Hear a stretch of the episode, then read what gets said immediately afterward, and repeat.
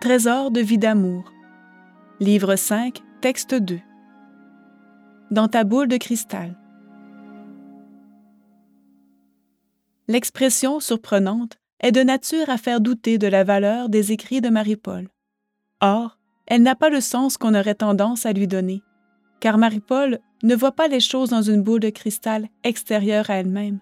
Non, c'est elle qui se trouve dans cette boule sorte d'émanation du paradis terrestre sur la terre.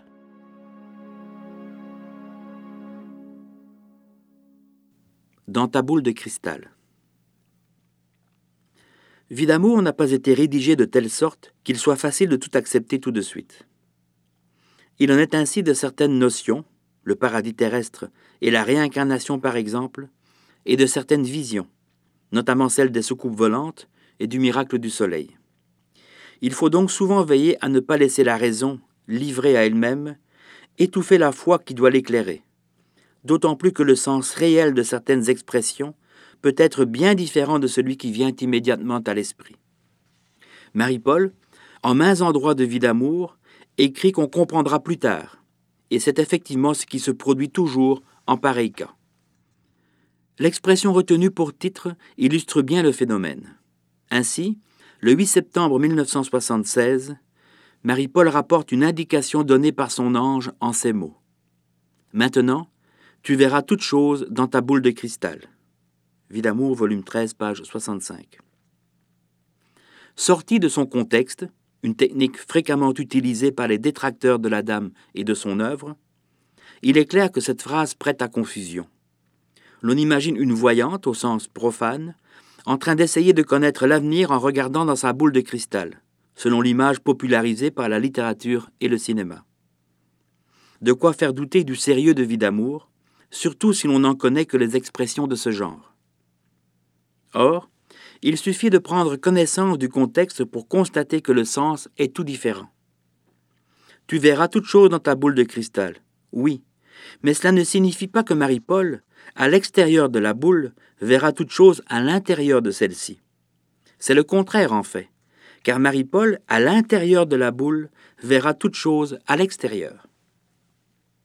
Suivent trois citations. À nouveau, je vois la boule de cristal. Jean, c'est-à-dire monseigneur Jean-Pierre Van Lierde, en est sorti, et je vois que je suis seul à l'intérieur. Vie d'amour, volume 13, page 64. Pourquoi suis-je seul dans la boule de cristal? Même volume, page 65. Je vois la boule de cristal et je suis seul à l'intérieur. Aussitôt m'arrive cette communication de l'ange. Maintenant tu verras toute chose dans la boule de cristal. Une fois encore, j'avais mal saisi, en croyant que je serais à l'extérieur de la boule pour voir ce qui se produirait dans cette boule, les événements, etc. Mais non, je serai surtout dans la boule pour voir ce qui se passe à l'extérieur. Vie d'amour, volume 13, page 73. Par la suite, en Vie d'amour, Marie-Paul reparle souvent de cette boule de cristal, dans laquelle apparaît alors une tache noire à cause de la désobéissance de Monseigneur Jean, tandis qu'elle se sent l'impérieux devoir de la maintenir immaculée. Voir Vie d'amour, volume 14, page 30. L'objectif ici n'est toutefois pas de commenter ce qu'il advient de la boule de cristal à cause de cet éloignement, mais de définir la nature de cette boule à l'intérieur de laquelle se trouve Marie-Paul. De quoi s'agit-il? De quoi cette boule est-elle faite? Eh bien, pour commencer, souvenons-nous que Marie-Paul associe souvent le cristal aux réalités matérielles du paradis terrestre. Elle écrit ainsi, suivent six citations. Mon âme est conduite dans un lieu de lumière. Je vois une muraille très haute, comme de cristal. Vie d'amour, volume 11, page 359. Le lendemain, je revois le même lieu et ma présence en ce lieu. Tout à coup, une porte très haute et très large, comme de cristal, s'ouvre un peu. Même volume, même endroit. Par la suite, je pense que ces maisons de cristal ne sont qu'une illusion, mais aussitôt, L'ange me rappelle la muraille et la porte, elle aussi comme de cristal. Vie d'amour, volume 12, page 21. S'étale devant nous, à perte de vue, un panorama de cristal. Volume 12, page 113. Comment pourrais-je rappeler la réalité du paradis terrestre? Comment exprimer ce qui s'ouvre sur l'infini? D'autant plus que ni Adam ni ce lieu, prodiges incroyables, n'ont le caractère de notre nature humaine. Adam se présente comme un être de cristal, d'une beauté noble et ravissante. Pierre vivante, page 45. Dans cette belle lumière de cristal, ce fut la première montée et l'arrêt au paradis terrestre dans le monde haut. Dans le royaume, de janvier-février 2002, page 6. Le monde haut est le premier monde de l'au-delà, de nature psychique, au sommet duquel se trouve le paradis terrestre.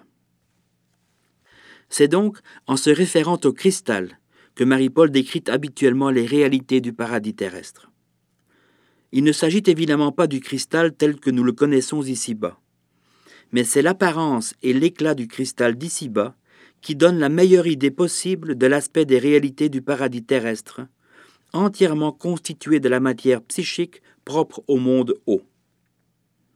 La boule de cristal dans laquelle se trouve Marie-Paul, de la fin de 1976 au début de 1978 approximativement, peut donc être considérée comme une boule de paradis terrestre exilée sur la Terre, en suspension dans notre monde physique. Et c'est pourquoi Marie-Paul ne pourra y supporter la tache noire, car tolérer sa présence dans la boule de cristal reviendrait à laisser entacher le paradis terrestre de la noirceur d'une désobéissance, ainsi qu'il en fut lors de la faute originelle. Voilà pour le cristal. Mais pourquoi donc une boule? En fait, c'est simple, et l'explication prouve même que la boule de cristal est bien une réalité matérielle. Ainsi, dans le monde physique, une matière malléable, liquide ou gazeuse, prend la forme d'une sphère ou d'une boule quand elle est plongée dans un milieu liquide aux propriétés différentes ou dans un milieu volatile, ou même quand elle est simplement libérée de la pesanteur. Il en est ainsi des bulles de gaz carbonique dans les boissons, des bulles de savon, des liquides en apesanteur et des planètes formées quand elles étaient encore à l'état liquide ou gazeux. Tout tend vers la sphère, car, à volume égal, elle est de toutes les formes imaginables en trois dimensions, celle qui a la surface la moins grande et qui offre donc le plus de stabilité, de résistance et de protection. De la petite bulle dans le verre à la gigantesque étoile, il n'y a que des sphères. Il en est d'ailleurs ainsi non seulement dans le monde physique, mais aussi dans les autres mondes, et même entre les mondes, puisque la cellule de paradis terrestre dans laquelle se trouve Marie-Paul, et qui est placée sur la Terre, prend, elle aussi, la forme d'une sphère, à l'image de la façon dont Marie-Paul décrit le paradis terrestre lui-même au fil de son ascension de monde en monde. Elle écrit Je passe d'un lieu à un autre. En bas, une immense boule représente la terre. Au-dessus, une autre boule immense, très claire, c'est le paradis terrestre. Vie d'amour, volume 13, page 336-337. Alors, tout est clair. La boule de cristal dont il est question dans Vie d'amour à partir du volume 13 est une boule réelle, concrète et matérielle, mais de nature psychique. Et c'est pourquoi Marie-Paul était la seule à la voir. Une boule qui aurait été comme détachée du paradis terrestre et placée sur la terre pour entourer Marie-Paul et la protéger. Cette boule était apparemment destinée à contenir Marie-Paul et Monseigneur Jean, mais celui-ci ne s'en montrera pas digne, et la boule, apparu après que Marie-Paul eut conquis l'état d'être correspondant au paradis terrestre, cessera de remplir sa fonction quand celle-ci aura pris son envol vers le paradis céleste. À ce stade, en effet, la boule n'aura plus de raison d'être. Il n'en est d'ailleurs plus fait mention après 1978. Car Marie-Paul continuera de monter du monde psychique au monde spirituel et du monde spirituel au monde divin, monde ou milieu de la divinité. Là, ne pouvant plus aller plus haut, Marie-Paul pénétrera plus profondément dans la réalité divine, et, non plus enfermée dans une bulle, mais son cœur largement ouvert, elle se fondra dans le cœur du Père et sera foudroyée par son amour. Texte daté du 15 juillet 2009.